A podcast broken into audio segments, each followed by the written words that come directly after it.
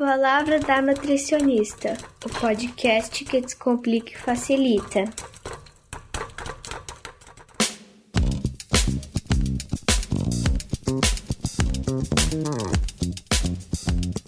Fala pessoal, tudo bem com vocês? Bem-vindos a mais um episódio de perguntas e respostas do nosso podcast. Eu sou a Cristiane Crowley, nutricionista aqui em São Paulo, mais conhecida como Palavra da Nutricionista.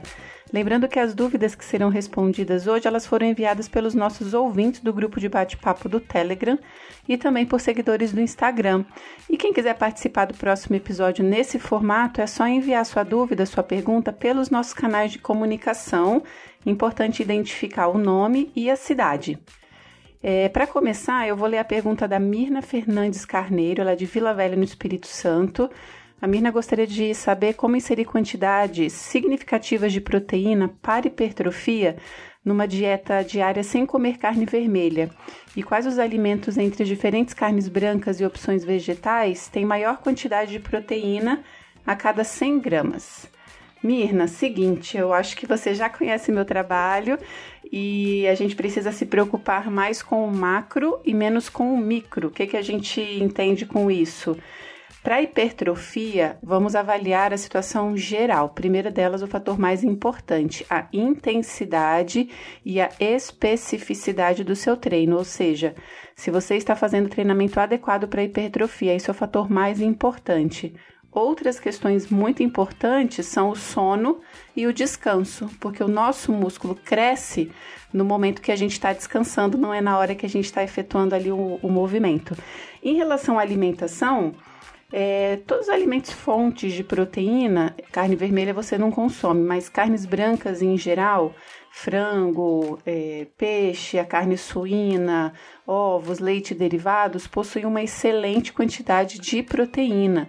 O que, não, o que significa que a gente não precisa, como era feito antigamente, ficar contando gramas de proteína por quilo de peso de cada paciente. É por isso que eu falo de pensar no macro. Vamos avaliar né, a alimentação no geral, ao longo do dia, ao longo da semana, ao longo do mês, verificar um fator importante, procurar, nesse caso, consumir proteínas em todas as refeições. Então, colocar um ovo, colocar um leite, um queijo, proteína animal no almoço e no jantar. Dessa maneira, essa divisão vai facilitar a questão da hipertrofia. Lembrando é, que tem uma questão muito importante aí relacionada a uma, uma lenda, né, um mito.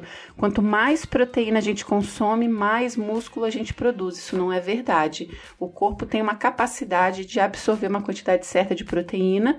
Se a gente ingerir mais que aquilo, ela vai ser excretada. Então, na verdade, a gente vai gastar o dinheiro comprando alimentos mais caros, né, que normalmente proteínas são mais caras e vamos fazer um xixi caro, eu costumo falar isso, né? E vale também para a questão do suplemento, né? Whey protein.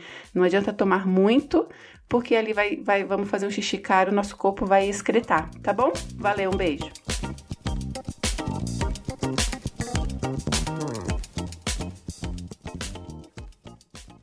Oi, aqui é a Carla de São Carlos, interior de São Paulo, e a minha dúvida é sobre a aveia. É, uma vez você postou uma foto de mingau de aveia e falou que receberia críticas tanto pelo leite quanto pela aveia. Mas eu sempre achei que a aveia fosse saudável de consumir, na quantidade certa. É, tem alguma diferença entre, entre aveias? Tem uma mais saudável que a outra? Ou a aveia não é um alimento saudável? A gente sempre ouviu falar, mas não é verdade? Eu tenho essa dúvida. Muito obrigada. Oi, Carla. O, a internet, na verdade, é um campo fértil né, para todos os tipos de informação. Então, sempre houve esse consenso que a aveia é um excelente alimento, um alimento muito importante para o nosso consumo. Aí, de repente, uma vertente aí das dietas carnívoras e low carb, tudo isso demonizando e aterrorizando em relação à aveia. Então, definitivamente, isso não é verdade. A aveia é um alimento muito saudável. É, tem fibras chamadas beta-glucanas, são fibras solúveis que elas ajudam a controlar os níveis de açúcar, né, a nossa glicemia, ajudam no controle do colesterol. Essas fibras também ajudam no aumento da saciedade, isso é muito importante em, em questões de a pessoa não ficar com muita fome, né, aumentar a saciedade, ela, ela diminui a fome mais rápido. É, as diferenças aí no final da sua pergunta, existe o farelo, flocos e farinha. Então, tecnicamente, o farelo ele é feito da casca, né? A moagem da casca da aveia, ou seja, tem uma quantidade maior de fibras. Os flocos de aveia são feitos prensados com o grão inteiro e a farinha é a moagem da parte interna, então ele despreza a casca e moe a parte interna que tem um pouco mais de carboidratos, mas também tem muitas vitaminas. Na minha opinião, na minha conduta profissional, qual é a indicação? Consumir a que você gosta, né? Sem a gente precisar se ater aos mínimos detalhes, detalhes, né? As mínimas questões de gramas de fibras. Vamos pensar no contexto, como sempre. Então veja qual o seu paladar agrada mais, pensando no contexto e consuma à vontade, sem culpa nenhuma, porque a aveia é um excelente alimento. Um beijo.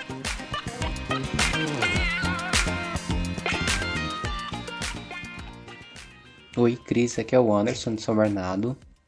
Uma das minhas perguntas que eu acho interessante é saber por que, que alguns alimentos, é, quando comidos passados do ponto, um pouco mais estragados, tipo ovo e peixe, causa tanto tanta aversão ao corpo, né, ao ponto da pessoa passar mal realmente e parar no hospital enquanto alguns outros alimentos só dá um piriri ali, uma coisa mais simples geralmente e se resolve mais fácil ou com soro, sabe? Eu queria saber por que alguns alimentos parecem ser mais tóxicos ou alguma coisa do, do tipo, enquanto outros parecem ser mais tranquilos, assim, quando, é, quando consumidos, passados do ponto, ou alguns alimentos causam mais alergia a certas pessoas, né? Oi, Anderson. Nossa, que sensacional! Essa pergunta me remeteu lá para o meu segundo, terceiro semestre na faculdade, na matéria de microbiologia. A gente estuda muito sobre essa intoxicação alimentar, mas apesar de que eu tive que dar uma lidinha também para reavivar os conceitos. Eu queria deixar uns conceitos importantes aqui para a gente construir o raciocínio. Quando a gente fala de intoxicação alimentar, existem dois subtipos: a infecção alimentar que é quando aquele alimento ou a bebida contém o microorganismo em si, que pode ser uma bactéria, pode ser vírus, pode ser fungos, e a toxinfecção, que é causada pela toxina desse microorganismo. Então nós temos esses dois subtipos de intoxicação alimentar. Os sintomas clássicos, né, diarreia, é, vômito, mal-estar, fadiga excessiva acontecem, mas vai depender da quantidade de micro-organismos ou do tipo do microorganismo e dessa quantidade de toxina também, entendeu? Então, não é o alimento que determina, e sim o microorganismo ou a quantidade dele e da toxina que ele produziu naquele alimento. Aí vai dar esse nível tão discrepante entre uma pessoa que passa mal um pouquinho, a outra que precisa ser hospitalizada e tomar soro. Algumas delas duram até sete dias os sintomas. Então, essa é uma informação muito importante. Algumas é, intoxicação alimentares, intoxicações alimentares, elas não alteram a cor e o sabor dos alimentos. Então não adianta a gente só dar aquela olhadinha ou, ou cheirar o alimento. Isso não é garantia que ele, ele não estará contaminado, né? Outra outra questão que eu me lembrei lá da faculdade que a gente falava, né? Nem todas as, as intoxicações alimentares têm alterações organolépticas, ou seja, cor, sabor, consistência. Então, aí no finalzinho dessa pergunta eu vou falar quais são as medidas para a gente evitar isso, tá? Então, não, não precisamos só cheirar, a gente tem que manter boas condições de armazenamento desse, desses alimentos mais comum deles, né, salmonella, acho que todo mundo já ouviu falar, Escherichia coli e a Clostridium botulino, que causa botulismo, né, que é uma intoxicação grave, ela pode até gerar alterações neurológicas e até a morte. Então, assim, prevenção das intoxicações alimentares, lavar sempre muito, muito bem as mãos, porque alguma algum vetor dela são as fezes, né? Então, se a pessoa não lava muito bem a mão, acaba manipulando o alimento e depois, por consequência, a gente não lava aquele alimento, pode causar essa intoxicação alimentar. Higienizar os alimentos em si, então lavar muito bem, verificar a cocção adequada, né? Se o alimento for para ser consumido cozido, evitar o consumo dele é, com essa cocção inadequada, armazenamento, data de validade. E uma coisa importante, em geral, os sintomas eles podem aparecer de duas até 72 horas após o consumo desse alimento. Então, não necessariamente se a gente apresentar os sintomas hoje, significa que foi o que eu comi ontem. Então, isso é muito importante na anamnese, caso é, a gente precise de, uma, de um cuidado médico. Excelente pergunta, obrigada por me fazer reviver essa matéria tão, tão bacana. Valeu, um abraço.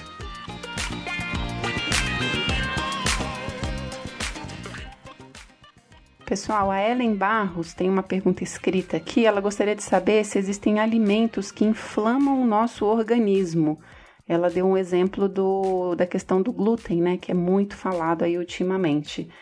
Gente, essa, essa questão me fez anotar duas páginas aqui de, de resumo para vocês, porque ela, ela é bem complexa, né? Primeira coisa de tudo que eu sempre falo aqui: vamos evitar o terrorismo e vamos evitar aquela ideia de que apenas um alimento será causador de alguma coisa. A gente tem que pensar no contexto, no nosso estilo de vida, no nosso consumo alimentar como um todo, né? Então, a reação inflamatória no nosso corpo, se a gente for parar para pensar, ela pode ser aguda. Então, por exemplo, um corte, uma queimadura, e ali imediatamente o nosso corpo vai formar situações para controlar aquela inflamação, né? Vai liberar uma série de substâncias, eu não preciso falar o nome aqui, que são coisas meio complicadas.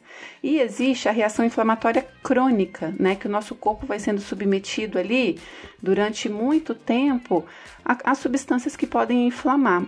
Essas substâncias, dentre elas, podem ser sim os alimentos, mas eu não gostaria definitivamente de falar que o glúten é o responsável ou o açúcar é responsável.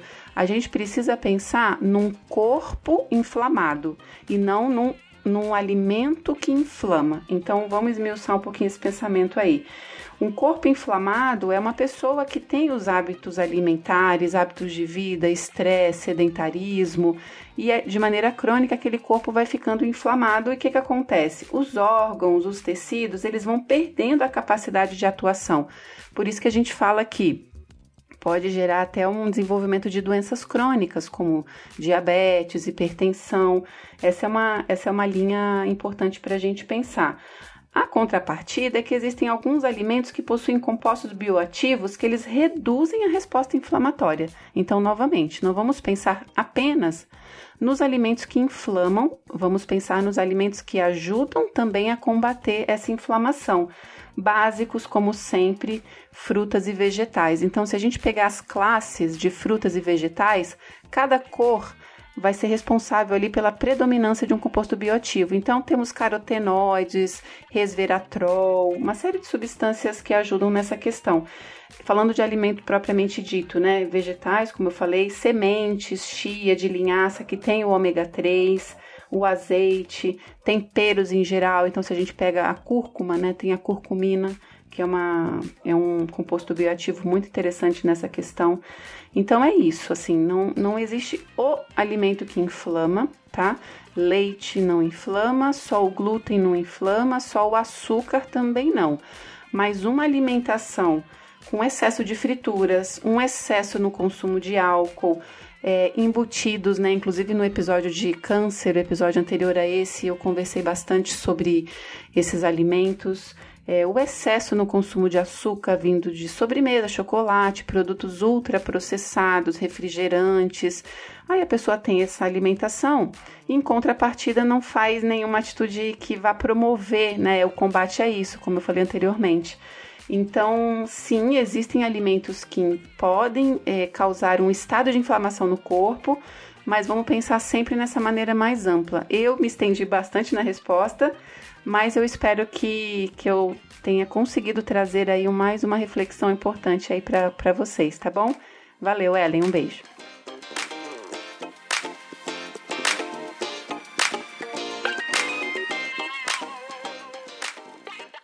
Olá, Cris. Aqui é Chicó falando de Recife para o Mundo. E eu queria saber a tua opinião sobre a situação atual da gente no que diz respeito a comer na frente de eletroeletrônicos, né? A gente tem passado por esses momentos difíceis de pandemia e mais comumente estamos comendo em casa. Então eu faço meu dorme office aqui e é muito comum eu comer na frente do computador, na frente da TV, que já era comum, né, comer na frente da TV. Mas hoje está muito mais frequente eu comer na frente do computador. Então eu faço meu prato, volto para o computador que eu estava trabalhando e coloco um vídeo no YouTube, coloco alguma coisa.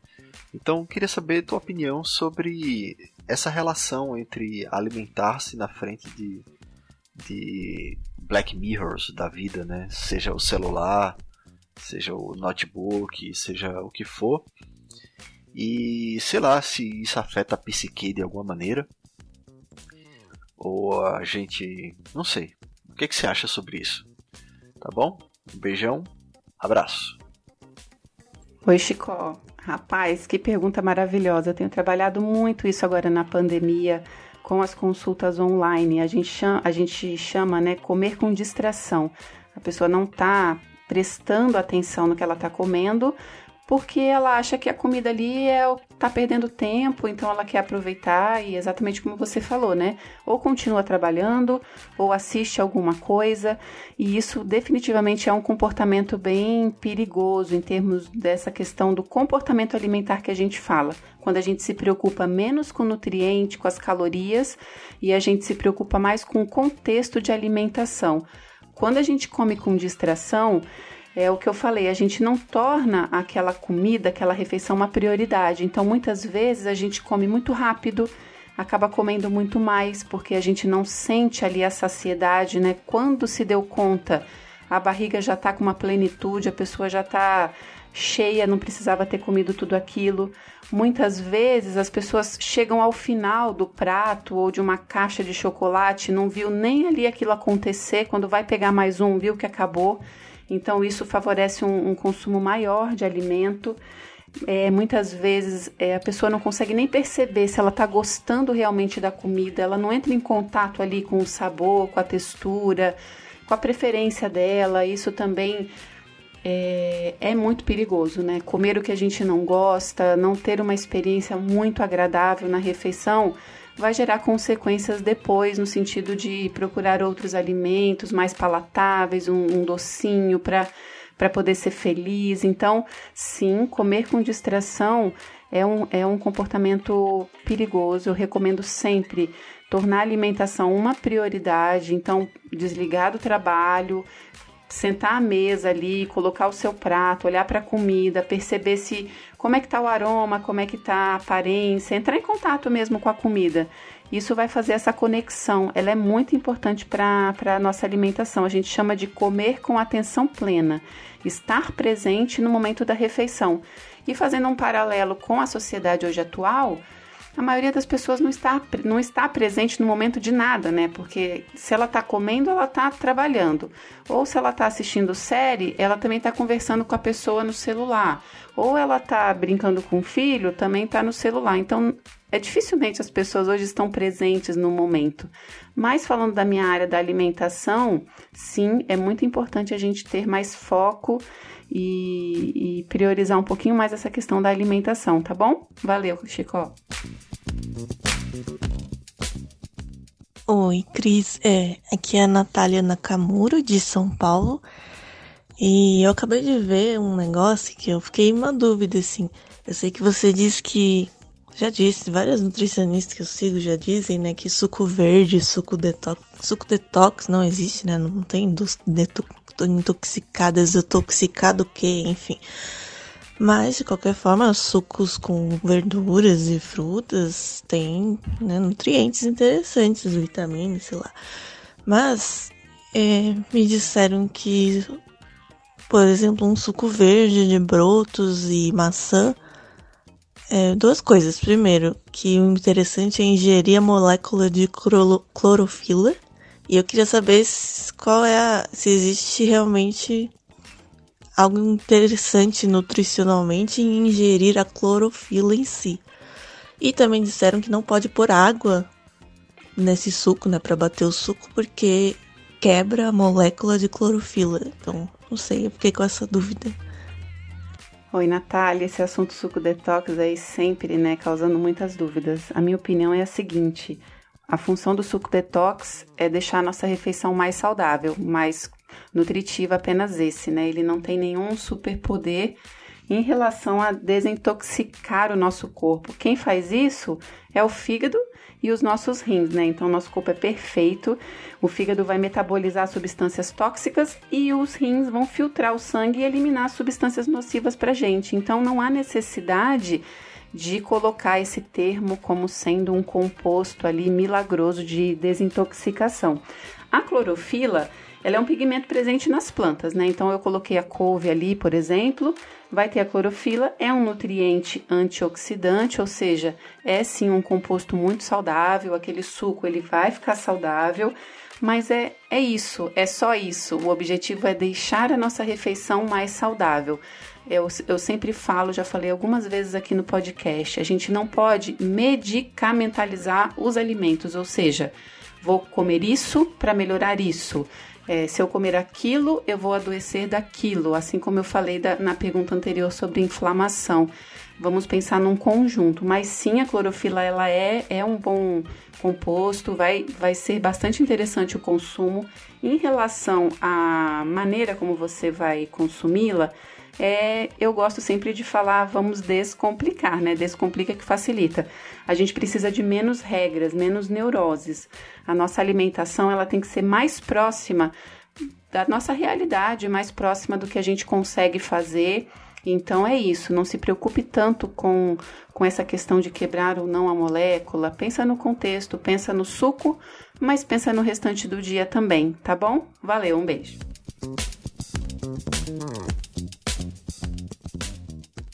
Bom, pessoal, o nosso episódio fica por aqui. Eu adorei as perguntas. Muito obrigada para quem enviou. Já tenho, já tenho né, algumas arquivadas para o próximo Perguntas e Respostas. E continue nos acompanhando nas redes sociais, arroba Palavra da Nutricionista.